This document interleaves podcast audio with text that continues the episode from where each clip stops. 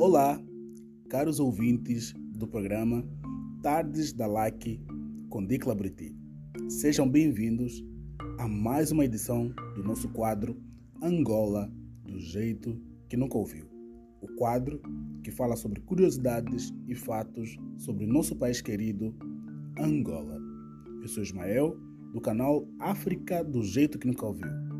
Vamos falar sobre uma das maiores empresas do nosso país, a Indiama. Vamos aos fatos.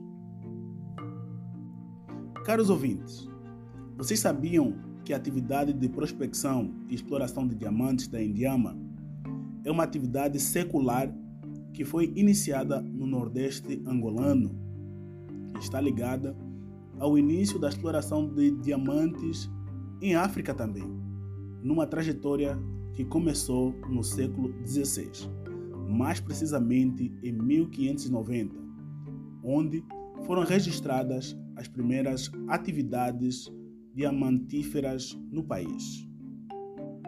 Caros ouvintes, em 1907 foi feita a descoberta de diamante no ex-território Congo-Belga, hoje em dia a República Democrática do Congo, que aumentou certezas sobre ocorrências de cristais preciosos a sul da bacia hidrográfica de Kassai e Chicapa.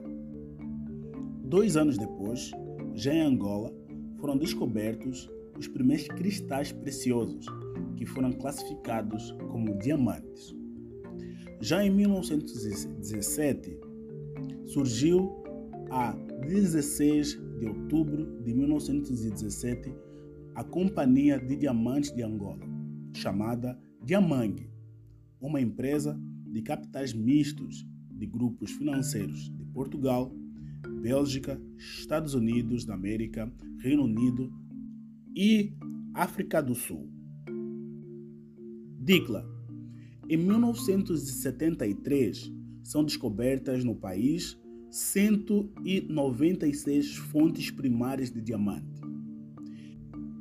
Já em 1977 é nacionalizada a maior parte do capital da empresa Diamangue aquela que era constituído por capitais estrangeiros.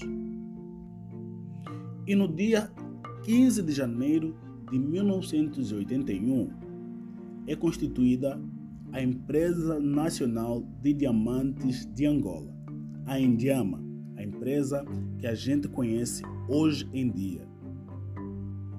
Assim como a Sonangol, a Indiama também é uma empresa internacional com representações na Bélgica, Israel e também na China. E também a empresa indiana já venceu em 2010 o Prêmio Internacional de Prestígio e Qualidade da África. O evento aconteceu em Marrocos.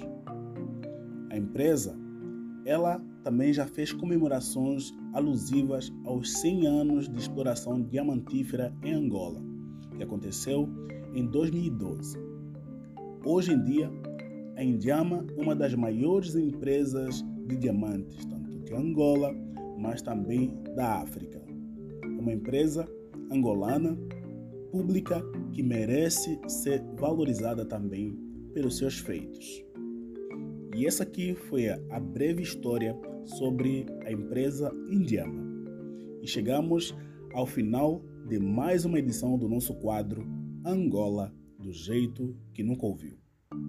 Me despeço na esperança da gente voltar na próxima edição do nosso programa Tardes da Like com Dicla Briti. Eu sou Ismael, do canal África do jeito que nunca viu. Abraços e até mais. Tchau, tchau.